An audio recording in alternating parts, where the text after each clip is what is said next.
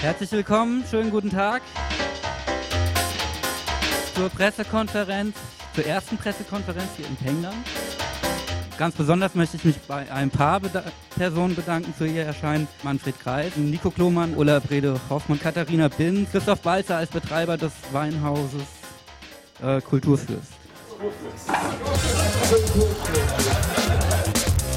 Brückendurm ist ein heißes Pflaster.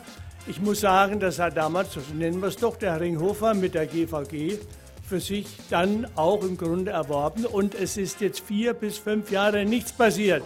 Die Ratten waren damals schon da, mit denen wäre man irgendwo auch fertig geworden. Die Ratten springen immer noch, ich sehe das täglich. Aber der Raum steht leer, er wird nicht genutzt, auch wenn das nur eine übergangsweise Lösung ist.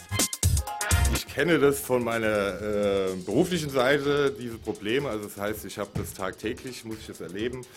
Äh, muss allerdings auch sagen, äh, ich äh, hasse deswegen nicht das Ordnungsamt oder ähnliches, sondern äh, kann äh, einfach deren Arbeit verstehen.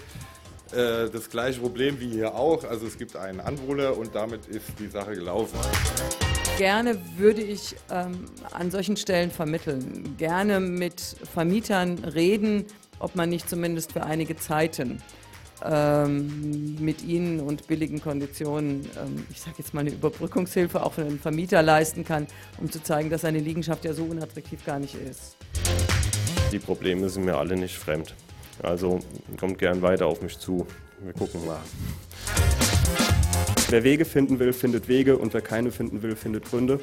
Und deshalb sollten wir mal gucken, wie wir das jetzt hinkriegen, anstatt dass wir hier weiter uns beschweren. Weil in so einem Laden wie Peng der doch viel Publikum zieht, hat natürlich auch die Chance, äh, eine leere Fußgängerzone zu beleben, wenn ein Leerstand ist, wenn er hinzieht.